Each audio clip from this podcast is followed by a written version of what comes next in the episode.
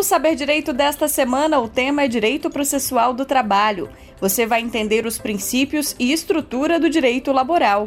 No curso são abordados as partes, os atos e nulidades processuais, bem como procedimentos e recursos trabalhistas. As aulas são com o professor Tiago Kunert.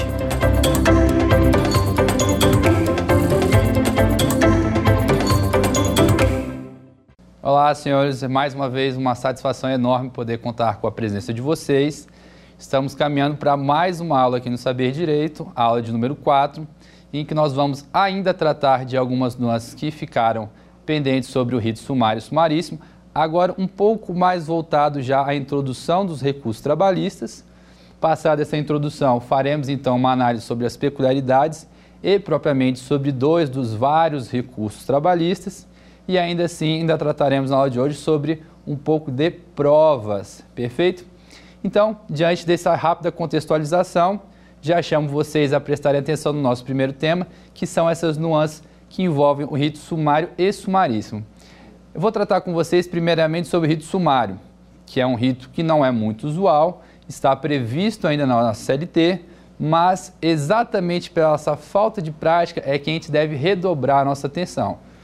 É bem verdade que vocês aí do outro lado possuem suas motivações e uns motivos pelos quais estão aqui assistindo nós, né, da TV Justiça, seja pelo aprendizado em si, ou pelo concurso público, ou pelo exame de ordem, enfim. O importante é que vocês saiam daqui com um pouco mais de conhecimento sobre a seara processual trabalhista. E sobre o rito sumário, então, vamos lá sobre a nossa primeira dica e abordagem de suma importância. Toda vez que a gente tem recursos, seja na área civil, trabalhista, penal, há uma certa estruturação que eu tenho certeza que, ainda que minimamente, todos os senhores conhecem. Da decisão X cabe o recurso Y e assim sucessivamente. Porém, a regra tratada quando há uma ação judicial trabalhista que tramite pelo rito sumário tem uma exceção, ou melhor, uma regra que destoa completamente dos nossos dois outros ritos que é o ordinário e o sumaríssimo. É a partir daí que você precisa prestar atenção 100% e não se deixar levar por qualquer outra distração nesse momento. Se vocês pegarem de forma conjunta com o que eu vou falando, a súmula 640 do STF vai representar de uma forma muito didática, talvez um pouco confusa porque abarque outras situações e outras nuances que não só o direito do trabalho, mas tenho certeza que de uma forma muito didática vocês vão conseguir entender muito bem aquilo que eu quero expressar para vocês. Senhores, é, a sistemática então processual trabalhista, em regra, tem-se que a partir de uma sentença, apenas a título exemplificativo para que vocês aí não se percam, tem a interposição ou cabimento, por regra, do recurso ordinário. A partir dele, o recurso de revista, possivelmente o agravo do instrumento em recurso de revista, possivelmente o embargos SDI, recurso de embargos, recurso extraordinário e assim sucessivamente. Essa é a sistemática e a estruturação que vocês precisam ter em mente. Agora, além desta que é utilizada como regra ou a de maior incidência, no rito sumário que estávamos tratando ainda há pouco, precisamos entender que há um salto. Professor, como assim um salto? Não quero dizer que a gente vai pular uma série de recursos, mas em que a competência e o recurso dirigido, se cabível nos, nas causas em que houver a possibilidade de um rito sumário é completamente diferente. A gente vai elucidar agora para vocês para que antes da resposta vocês consigam se ambientar e enxergar melhor essa então peculiaridade que eu tanto tanto falo e ainda não consegui imprimir a vocês fazendo esse pouquinho de suspense. Gente, o recurso ordinário, em regra, é aquela medida processual combativa, pertinente, cabível, quando se pretende reformar ou anular uma sentença. Só que essa realidade está lá para o rito ordinário. Se nós adequarmos a essa nossa logística e o nosso exemplo à realidade do rito sumário, teremos então o recurso ordinário? De forma alguma. Teremos um recurso dirigido ao Tribunal Regional do Trabalho? De forma alguma. É com as mesmas hipóteses e cabimento do artigo 895 que nós teremos a possibilidade de um, de um recurso nessa fase do rito sumário? Também de forma alguma. Professor, então você está me falando que é completamente de tudo da regra comum, daquilo que usualmente se faz no processo de trabalho. Exatamente. Por isso que eu peço que vocês novamente peguem esse assunto para não caírem da cadeira quando eu der a informação agora. Se houver uma sentença em um processo que tramite sobre o rito sumário, vocês vão ter que entender que o recurso cabível será o recurso extraordinário. Professor, calma aí, eu não estou entendendo. Até onde eu sei, o recurso extraordinário, quem julga, quem aprecia a competência é do Supremo Tribunal Federal. Você está me falando que uma decisão de um juiz singular vai ser objeto de recurso e esse recurso será o recurso extraordinário? Ou seja, nós estaríamos saltando, como dito há pouco, da primeira instância para um tribunal superior? É exatamente isso, gente. Mas olha só, não quer dizer que esse tipo de procedimento comporte qualquer recurso extraordinário ou simplesmente proferida uma decisão definitiva, tal qual a sentença, você, enquanto parte, poderá recorrer por meio desse instrumento. A gente precisa agregar ainda mais duas informações nesse rito. O primeiro deles, que é um questionamento que sempre se envolve quando queremos classificar os tipos de rito na Justiça do Trabalho, é até quantos salários mínimos nós podemos envolver esse litígio no processo do trabalho. Normalmente se tem 40, 20, 60, esses números que com certa frequência eu entendo que apareçam aí na sua cabeça. Mas, mas, em se tratando de rito sumário, nenhuma dessas alternativas seria, ou melhor, é a correta. Portanto, digo a vocês que em se tratando de rito sumário, somente serão aceitas causas trabalhistas que envolvam direitos com a estimativa, ou melhor, o valor pecuniário de até dois salários mínimos. É, professor, é um pouco difícil. Sim, realmente, uma ação trabalhista que se limite ou que discuta, entre aspas, tão pouco, dois salários mínimos, realmente não tende a ser uma prática do nosso dia a dia. Mas vocês que aí estão estudando conosco precisam saber dessa realidade e precisam saber que este rito sumário ainda existe, não foi objeto de qualquer ressalva, sobretudo desde 2017 com a reforma trabalhista e, portanto, é do interesse dos senhores, motivo pelo qual estou aqui destacando e botando todas as estrelinhas do mundo nesse seu caderno para você não deixar passar despercebido. Correto? Então, essa foi a primeira daquelas duas dicas que eu te falei que ainda daria sobre o procedimento sumário. Professor, está faltando o que então para a gente fechar essa primeira etapa do rito sumário e as peculiaridades que envolvem os recursos nessa seara? Veja bem, lembra que a gente falou que o recurso cabível seria o recurso extraordinário para o Supremo?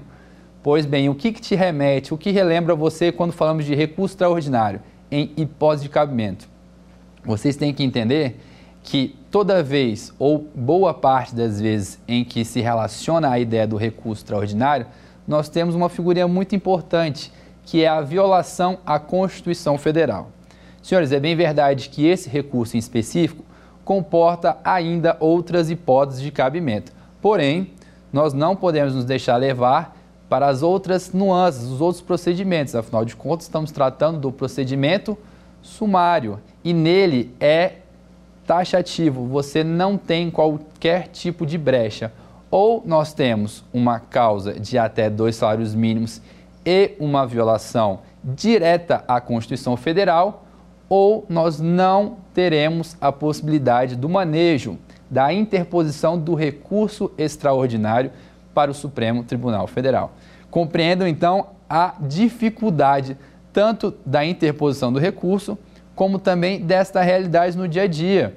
Dificilmente um juiz, debruçando-se sobre uma causa de cunho pecuniário tão baixo, que em tese seria uma demanda um pouco mais simples, cometa um erro ou afronte um princípio ou um artigo da Constituição Federal, motivo pelo qual a ação em si, no rito sumário, já é difícil e é ainda mais difícil que haja essa possibilidade que dê ensejo à parte de manejar, de interpor o recurso extraordinário. Bom, sobre essas questões do rito sumário, eram as considerações que bastavam. Passado esse rito, vamos adentrar então ao sumaríssimo. Nas outras aulas eu havia comentado com vocês que 2017 acabou por juntar, unir um pouco mais os dois ritos ordinários e sumaríssimo. Por quê, professor? Haviam certas discrepâncias que caracterizavam com maior clarividência esses dois institutos, ou melhor, esses dois ritos. Agora ainda há uma certa diferença, porém com uma certa equivalência. Tendeu o legislador a compará-los de uma forma mais igualitária, querer juntar os dois em mesmo patamar. Perfeito? Mas isso não quer dizer que a gente não deva se debruçar e se dedicar pontualmente a todos os requisitos, as peculiaridades, as características do rito sumaríssimo. Portanto, uma delas, senhores, é a alçada, né, que nós chamamos de alçada, que é, na verdade, até quantos salários mínimos nós podemos ter uma ação trabalhista que, porventura, venha a caracterizar, a adquirir, ou melhor, a ser enquadrada nesse rito. Estamos falando, portanto, da competência, não é isso? Por óbvio, sabemos já que é o seu trabalho que vai julgar, apreciar e tocar esse processo. Mas em relação à competência, professor, o que, que a gente tem para falar? Tão somente a alçada, o valor, que é de até 40 salários mínimos.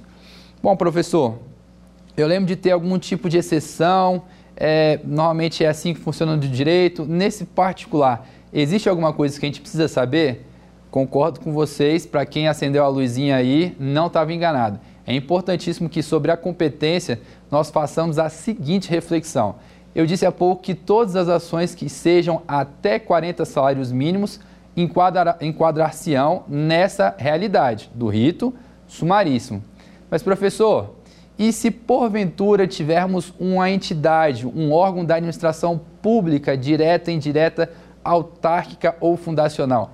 Essa realidade muda perfeitamente. Se vocês estavam aí com essa lâmpadazinha, esse sinalzinho ligado, parabéns aos que estavam atentos e aqueles que estavam aí ainda sem saber, vamos lá que eu vou contar um pouco melhor para vocês essa realidade aqui.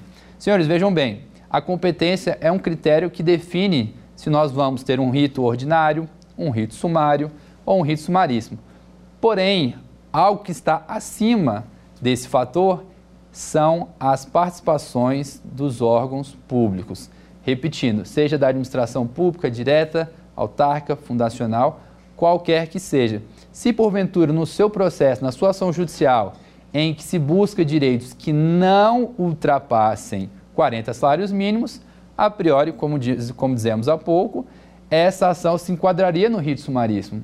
Porém, se além do seu empregador ou se o seu empregador for um ente da administração pública direta, indireta, autárquica ou fundacional, nós não teremos esse enquadramento. Percebam, quando há essa inserção destes tipos de entes enquanto empregadores, seja no polo ativo ou passivo da demanda, esta ação será submetida obrigatoriamente ao rito ordinário.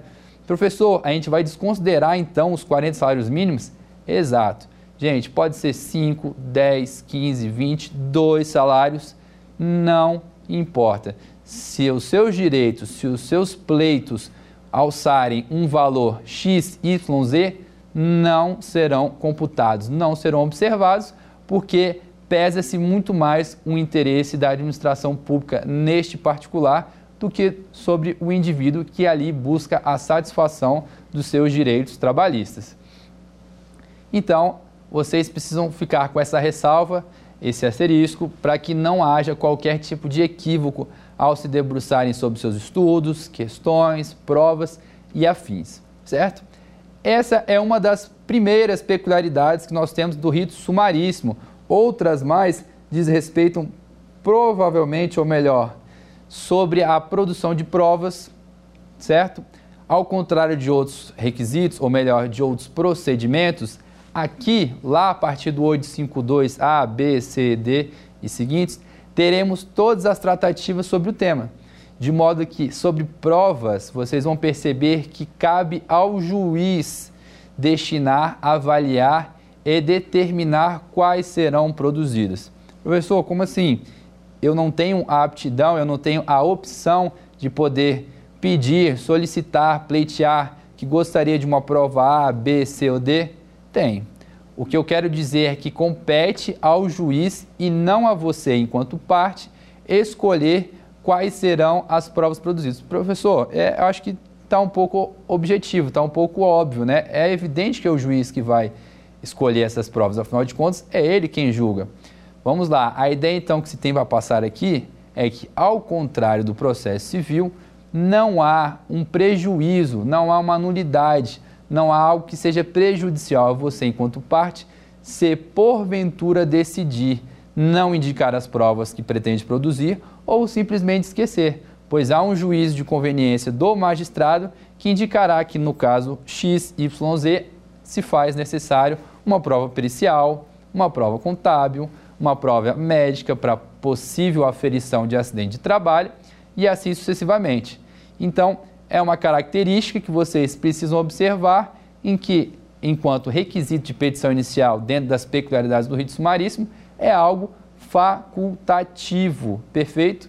Outras situações, senhores.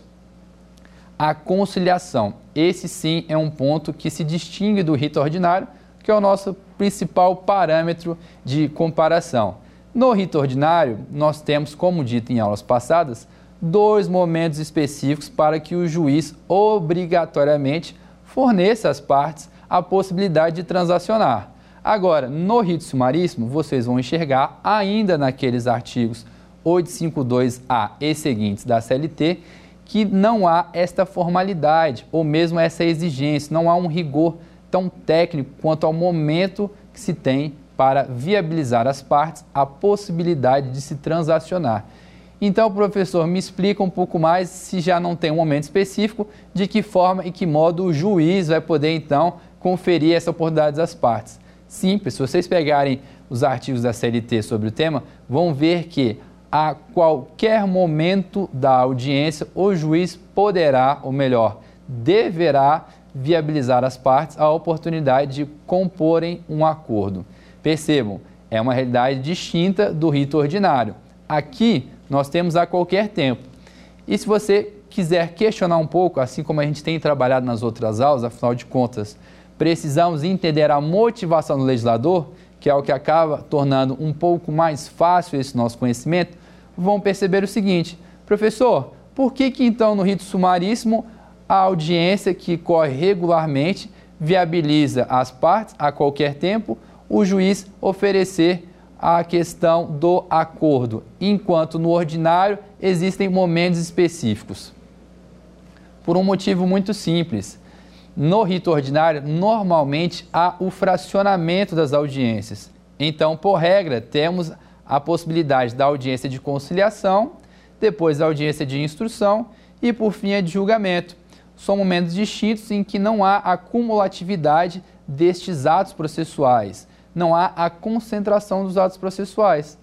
Dessa forma, se nós sairmos do ordinário e viermos para o sumaríssimo, vamos ver então que toda essa realidade será concentrada num único momento, que é a audiência, na qual o juiz, em regra, deverá colher as provas, ouvir os depoimentos, se houver, e, por fim, proferir o julgamento. Portanto, como há numa única sentada a cumulatividade e a prática de todos esses atos, faz-se então inteligível esse artigo da CLT que concede à parte a possibilidade de, ao longo de qualquer momento da audiência, desejar compor um acordo. Entenderam? Bom, é uma realidade que é um pouco sensitiva, pode até ser abarcada a senso comum, mas para que vocês entendam então a motivação, o intuito do legislador, a fim de facilitar os estudos, era mais ou menos essa a ideia, o intuito, a vontade com que se teve a época da edição desta lei. Correto? Passando sobre este outro ponto, vamos ainda a outras características da, do rito sumaríssimo. Vocês vão ver ainda a questão da prova testemunhal, senhores. A prova testemunhal é um outro ponto extremamente sensível para que vocês façam comparações, especialmente com o rito ordinário.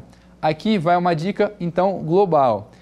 Qual é o número, até quantas pessoas podem se ouvir em um processo trabalhista, em uma ação judicial trabalhista que tramite pelo rito sumaríssimo? Senhores, até duas testemunhas.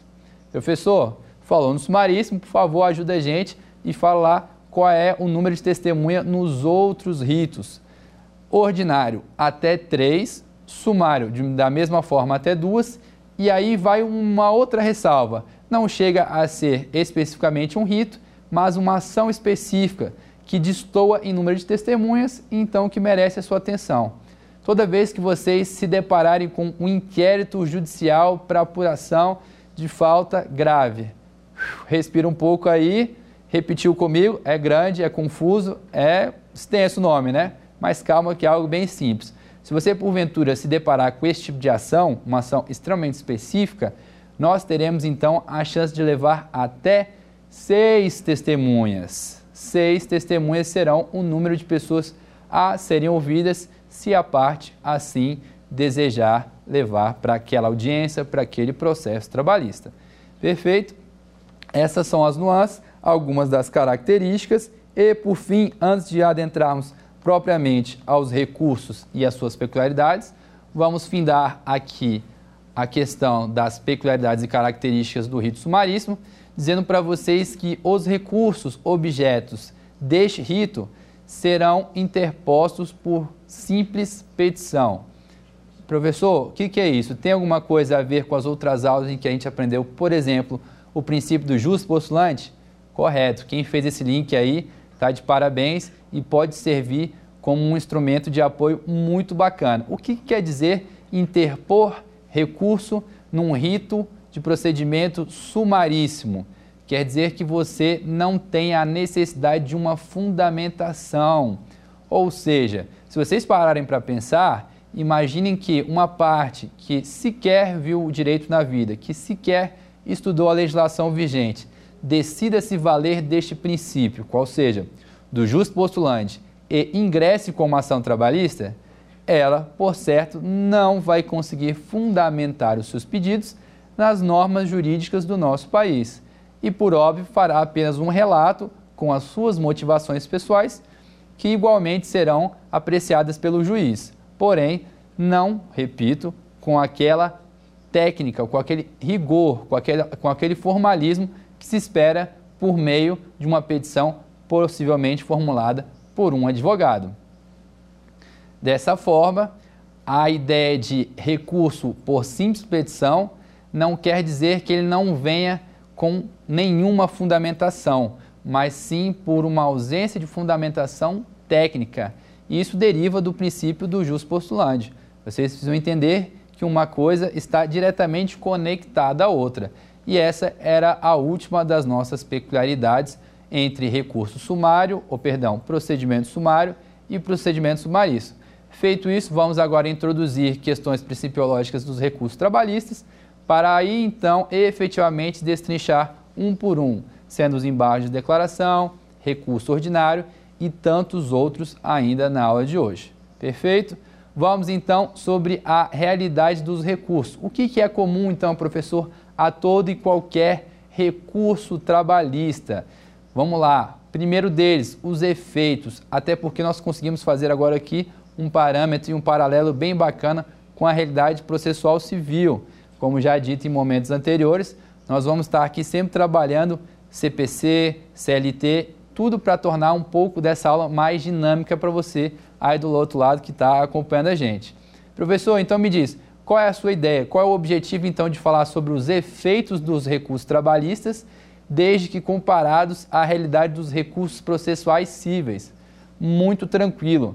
Aqui nós temos em regra um único efeito. Não que não hajam outros, mas o de maior importância que vocês precisam ter como regra e que sempre existirá nos recursos trabalhistas é o efeito devolutivo, senhores. E aí vamos lá, para quem está acompanhando o curso aqui, sabe que eu dei aquela primeira dica lá atrás falando da semântica, da própria palavra, do significado que elas trazem para vocês poderem entender um pouco melhor. O que quer dizer devolutivo? Devolver são sinônimos, pensem em palavras semelhantes, similares. Você quer devolver o que, senhores? Toda vez que nós temos um recurso, você quer devolver ao judiciário a possibilidade de apreciação daquela matéria. Essa é a ideia do recurso, seja na área trabalhista, seja na área processual civil. Em regra, todos os recursos são dotados desse efeito. Portanto, nada mais é do que a mera possibilidade de devolver ao judiciário a possibilidade de apreciação daquela matéria. A matéria que você possivelmente se sagrou vencido, sucumbente, não lhe foi favorável e decide, por meio do judiciário, obter um pronunciamento favorável pelas instâncias superiores. Então, essa é uma das características que nós temos aí dos recursos trabalhistas. A outra, já um pouco abordada na, nos momentos passados, diz respeito à irrecorribilidade de imediato das decisões interlocutórias. Já abordamos em aulas passadas, mas faço aqui uma rápida pincelada para que vocês não fiquem perdidos e retomem o raciocínio daquelas aulas anteriores. Senhores, temos lá a súmula 214 e o artigo 799, parágrafo 2 da CLT. Vejam esse, essas duas fontes normativas e percebam que lá vão comportar todas as exceções à recorribilidade de imediato, ou seja, as possibilidades em que nós fugiremos a esse princípio. Princípio que é característico dos recursos trabalhistas, correto? Não deixam de observar, retomem, mas são quatro hipóteses. Nós falamos da exceção de suspeição, a exceção de impedimento, incompetência territorial, recursos compatíveis com decisões do mesmo tribunal e outras situações correlatas. Outra característica e peculiaridade, melhor dizendo, dos recursos diz respeito ao preparo, senhores. Preparo é algo típico do processo de trabalho, não que não seja possível identificar e visualizar essa realidade em outras nuances do direito, mas aqui ele ganha contornos específicos, bem próprios do processo do trabalho. Senhores, quem é que faz esse preparo? Ou melhor, o que é o preparo? Preparo nada mais é do que a quantia despendida, em regra, pelo empregador, a fim de satisfazer, garantir futura execução. Professor, está um pouquinho difícil, dá para traduzir, falar com outras palavras. Vamos lá, não tem problema, a gente traduz para vocês o que ficar mais fácil para passar esse conhecimento sobre o processo do trabalho. No outro giro, como é que é o preparo? Toda vez que uma parte desejar interpor recurso, este recurso ficará condicionado a uma série de fatores, como tempestividade, legitimidade e preparo, que é a quantia previamente estabelecida pelo Tribunal Superior do Trabalho, tá? Em comum acordo ou em observância conjunta com aquilo que o juiz vier a condenar você. Exemplo: você é uma grande empresa em que foi demandado no Poder Judiciário Trabalhista. Conseguiu perder essa ação, não conseguiu defender nada da sua empresa. Ou seja, aquele trabalhador, ex-funcionário, alcançou uma quantia, por exemplo, de 20 mil reais em desfavor de sua empresa. No momento da interposição do recurso, você, enquanto empregador, empresa, deverá recolher um valor previamente estabelecido para garantir aquela execução. Professor, que execução se a gente ainda está recorrendo? Muito simples. E agora eu te explico o porquê de existir esta forma, ou melhor, esta peculiaridade dos recursos. O preparo visa a satisfação do crédito trabalhista. E por que ele há de ser dessa forma? Imaginem, senhores, que porventura a empresa, que certamente detém um poder econômico bem maior do que o empregado, não fosse compelida a efetivar os depósitos, ou seja, a pagar determinadas quantias ao longo de um processo. Nós sabemos que no nosso Brasil, no nosso ordenamento jurídico, há uma diversidade, há quase que uma infinidade de recursos. E se eles não forem condicionados a algum tipo de pagamento, a empresa poderia se valer desses mecanismos para protelar o fim da ação e o legislador, sobre essa perspectiva, cuidou de impor certos obstáculos, certas barreiras à empresa, condicionando a interposição dos recursos trabalhistas, em sua maioria, veremos as exceções, um valor específico para o recebimento, para o processamento e para o julgamento deste recurso. Então, fiquem aí com essa outra característica dos recursos trabalhistas, que é o preparo deles. E lembrando, sempre condicionados à figura do empregador. Professor, pessoa física enquanto empregado recolhe algum tipo de preparo? Não. Mas vejam só, percebam que há uma diferença entre preparo e custas processuais. Se porventura, façamos um parênteses agora, afinal de contas, ainda estamos antes de preparo. Se porventura você, enquanto ex-empregado, decida processar a empresa onde você trabalhou e o juiz não concedeu a assistência, ou melhor, o benefício da justiça gratuita, como já é estudado em aulas passadas, você deverá arcar com os custos desse processo. E isso gerar, gerará perdão, custas processuais. Estas sim poderão e deverão ser cobradas se você, enquanto parte vencida, decidir interpor recursos dentro da esfera trabalhista. Certo? Essas são algumas das nossas realidades no processo do trabalho, em específico dos recursos e vamos à frente para poder trabalhar um pouco melhor esta realidade. Outra situação que merece nossa atenção é a respeito da do juiz de admissibilidade, perdão. O juiz de admissibilidade, ele é feito em um primeiro momento para que então se analise o mérito da questão. É normal que os recursos preencham certos requisitos, assim como nós já tratamos a respeito da petição inicial. Todo e qualquer ato na Justiça do Trabalho preenche-se, reveste-se de certa formalidade. E com os recursos não haveria de ser diferente.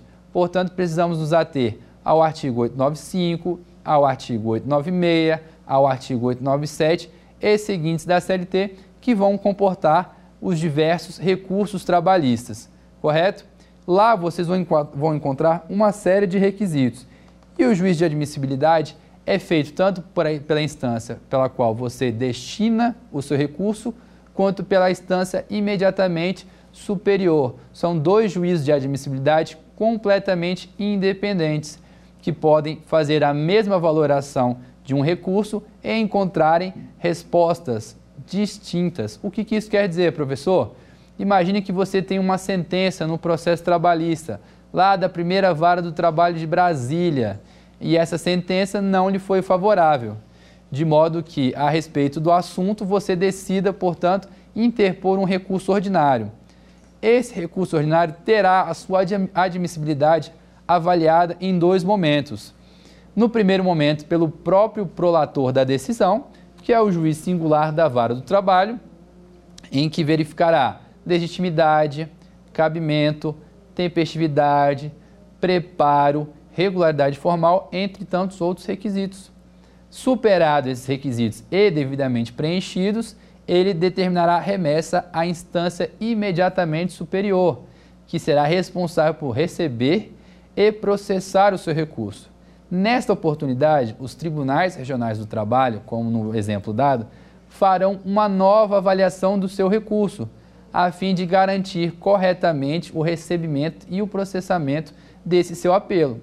Então, novamente, nós teremos, não pelo juiz singular, mas por desembargadores, a avaliação dos mesmos requisitos: legitimidade, tempestividade, preparo e assim sucessivamente.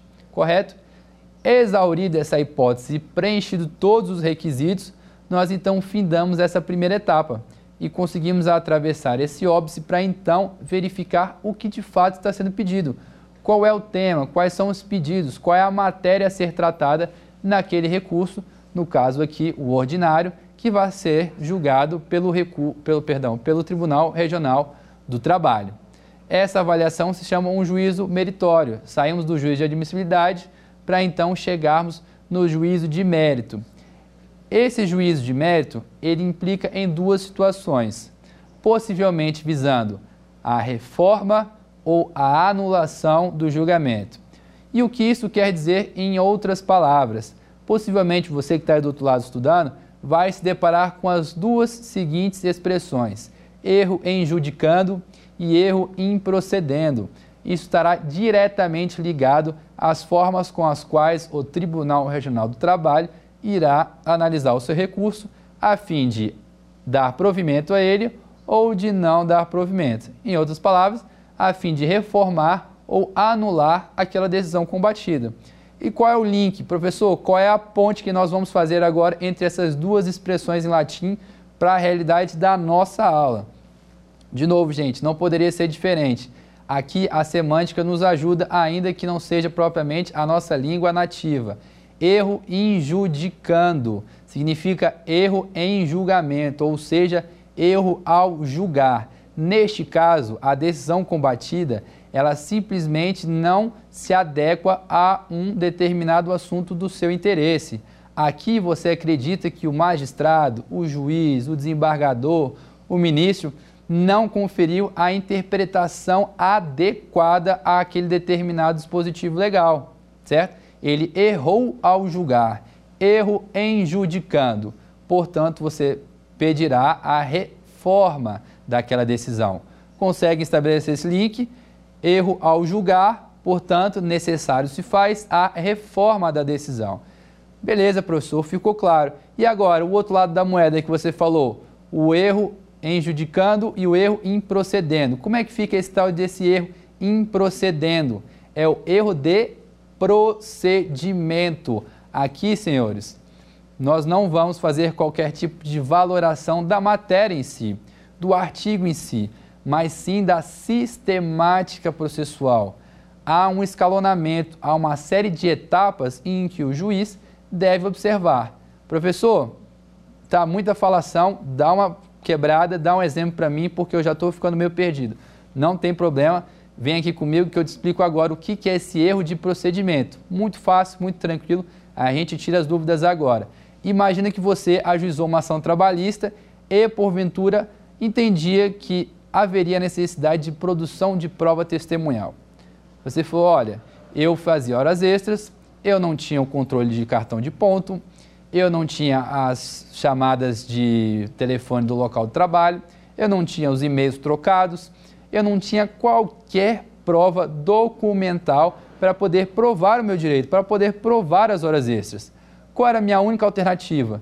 Chamar Maria, que trabalhava comigo, que fazia a mesma função ou que ao menos entendia, via, estava ali podendo visualizar a prática da minha jornada extenuante, ou seja, em que eu trabalhava todos os dias além da jornada legal, tanto previsto na CLT como na Constituição.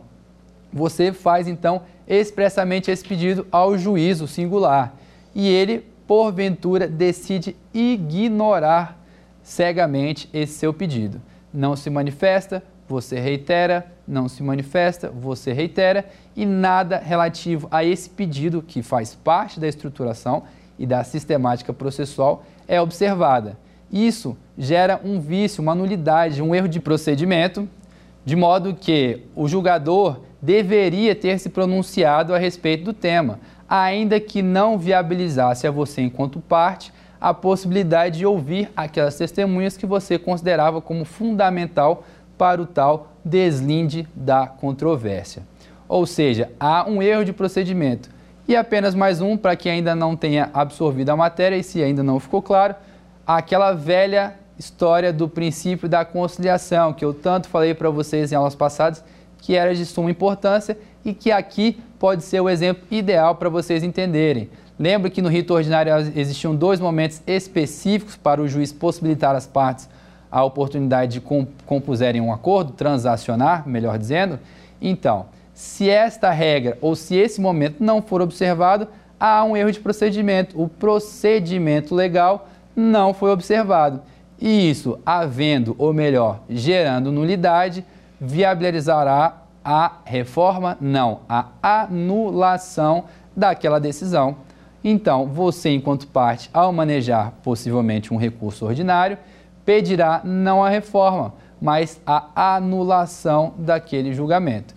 Então, essas são as duas etapas que nós temos aí a respeito ainda do juízo de admissibilidade, seja ele em relação ao próprio mérito ou ao preenchimento dos requisitos, que desdobram-se então nessas duas vertentes de erro de julgamento e erro de procedimento. Perfeito? Dito isso, senhores, nós vamos avançando um pouquinho para então propriamente falar do nosso primeiro recurso, que são os embargos de declaração.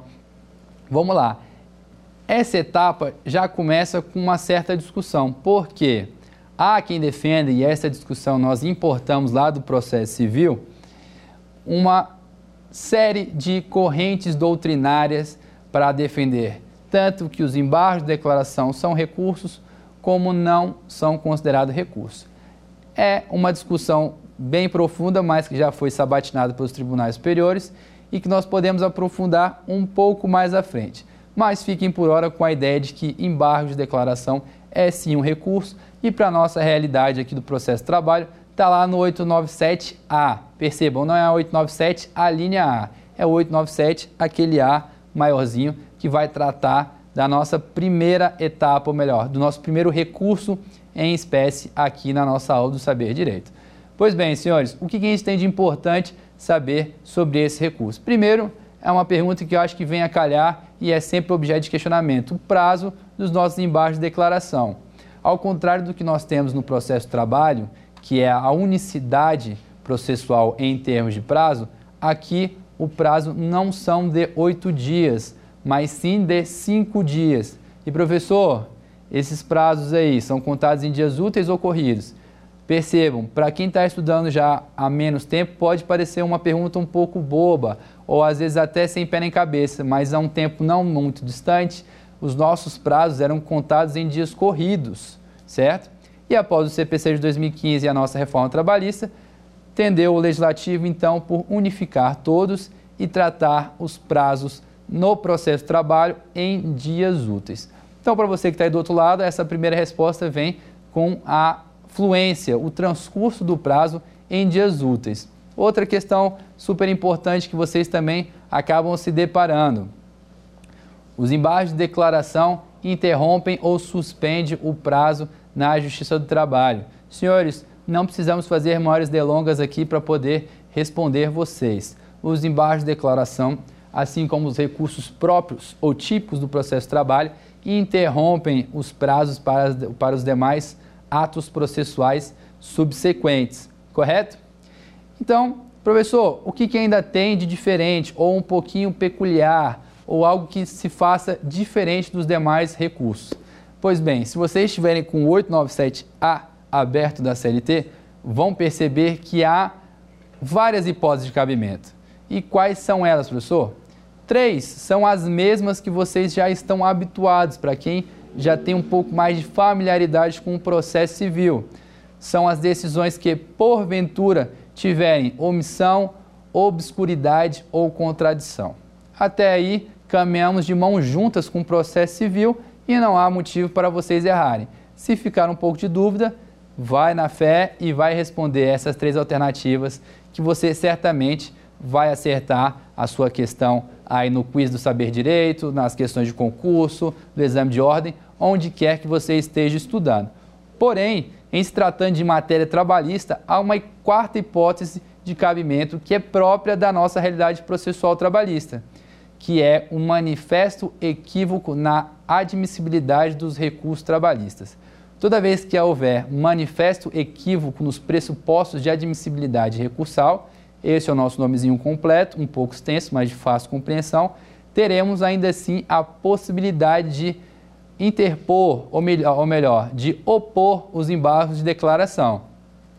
Nomenclatura que é propriamente utilizada quando se deseja apresentar, né, colocar esse recurso no processo. Então, falando de embargo de declaração, tenham sempre essa palavra, opor, opor embargos de declaração. Professor, Vamos para o mais difícil, deixar os mais fáceis por último? Como vocês quiserem. Omissão, obscuridade e contradição, tá tranquilo, eu ainda consigo ter uma noção. E o que é esse manifesto equívoco na análise dos pressupostos recursais de admissibilidade? Também muito tranquilo, é o nome que vem apenas para dificultar a nossa vida. Mas se vocês forem parar, nós já vimos ainda há pouco quais são os pressupostos. Falei com vocês ainda de uma forma um pouco rápida, mas tratei sobre quais deverão ser observados ao se interpor um recurso. Lembra que nós tínhamos lá a legitimidade, o preparo, a tempestividade, a sucumbência, o interesse de agir, entre tantos outros? Estes sim, estes sim devem ser analisados com cautela lá naquele juízo de admissibilidade. Professor, e se, e se houver um manifesto equívoco, uma análise errada sobre esses requisitos, ou melhor, sobre esses pressupostos, o que eu faço? Opõe os embargos de declaração. Me dá um exemplo, eu estou confuso ainda, é muita palavra, é muito extenso, eu estou perdido, não tem problema. Olha só, imagina que você tem uma decisão e que porventura ela seja dotada de omissuridade.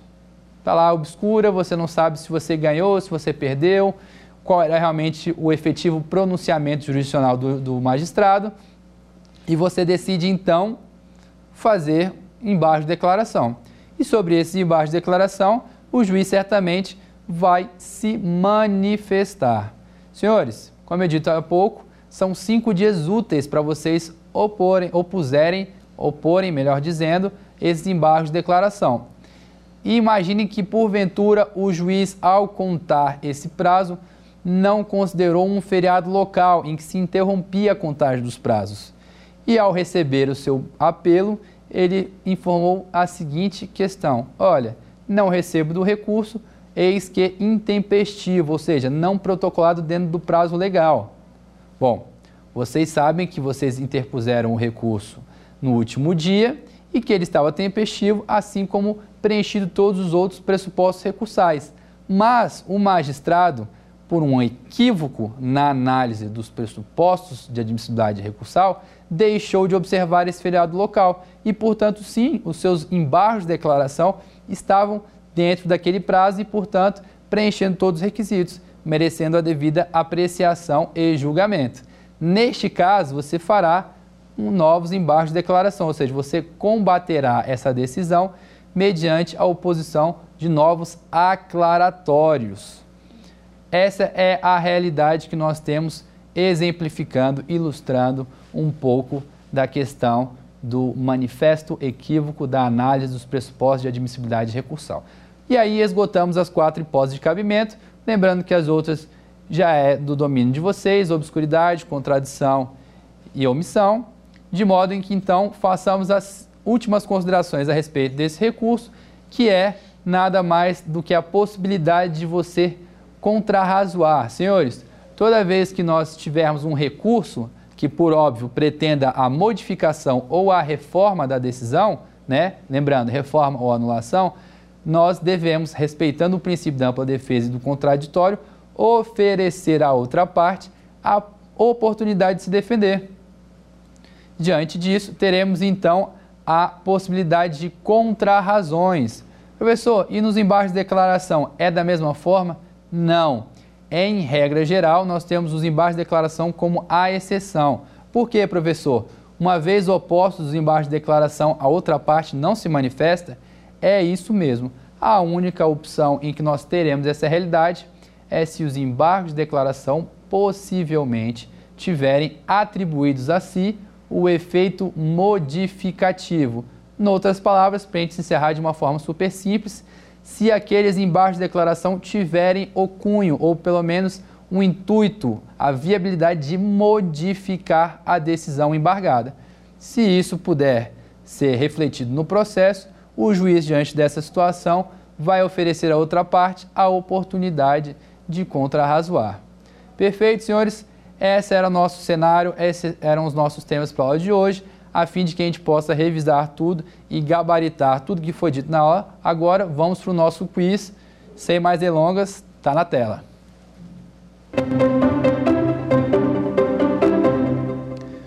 Considerando as noções acerca dos procedimentos trabalhistas e hipóteses recursais, com relação às causas submetidas ao rito sumário, responda a alternativa correta. Item A. É cabível recurso aos tribunais regionais do trabalho da decisão definitiva proferida em primeira instância. Item B. É cabível recurso extraordinário ao STF caso haja violação à Constituição Federal. Item C. É cabível recurso de revista ao TST caso haja violação à Constituição Federal. E item D, não admite qualquer recurso. Então, sobre o rito sumário, nós temos a alternativa correta. Item B de bola, recurso extraordinário dirigido ao STF. Certo do seu gabarito? Vamos para a próxima. A respeito do procedimento trabalhista, ou melhor, dos procedimentos trabalhistas, e sua competência, responda corretamente. Item A. As ações de até 40 salários mínimos seguirão o rito sumaríssimo. Item B. As ações de até 60 salários mínimos seguirão o rito sumaríssimo. Item C. É possível a fixação do rito sumaríssimo contra a administração pública nas ações abaixo de 40 salários mínimos. E item D. As ações de até 20 salários mínimos seguirão o rito sumaríssimo. Então, para você que está aí do outro lado, gabarito na tela. Item A. Mais uma vez, confiando no potencial de vocês, sei que gabaritaram e vão, vamos para a nossa última questão do quiz de hoje. Considerando os requisitos da validade e característica dos recursos trabalhistas, assinale a alternativa correta. Os recursos trabalhistas são dotados apenas de efeito suspensivo. Os recursos trabalhistas são dotados apenas de efeito devolutivo. Os recursos trabalhistas são dotados apenas de efeito translativo. E por fim, a última alternativa, os recursos trabalhistas são dotados, em regra, do efeito devolutivo, podendo ser atribuído efeito suspensivo. Alternativa, item D, resposta correta. Eu agradeço, está aí para vocês o gabarito na tela, só para não dizer que o professor está aqui mentindo, vocês podem aí ver na nossa aula o gabarito. Eu agradeço mais uma vez a, a presença de vocês. Na aula de hoje, nós vimos um pouco das peculiaridades dos recursos trabalhistas, vimos características do recurso, algumas nuances sobre o rito sumário e sumaríssimo. Fechamos ainda há pouco com as nuances dos embaixos de declaração, hipótese de cabimento, como manejar, quem julga, juízos de admissibilidade, juízos recursais, enfim, tudo aquilo que haveria de ser tratado em temas de recursos trabalhistas e rito sumário e sumaríssimo. Vocês certamente agora estão com um pouquinho mais de conhecimento sobre o tema. Tenho certeza que foi um ótimo encontro e espero vocês na próxima aula. Até logo! Dar alguma sugestão de tema para os cursos do Saber Direito? Então mande um e-mail para a gente, saberdireito.stf.jus.br ou entre em contato pelo WhatsApp. O número é esse que aparece na sua tela. Você também pode estudar pela internet. Acesse nosso site tvjustiça.jus.br ou pode rever as aulas no canal do YouTube TV Justiça Oficial.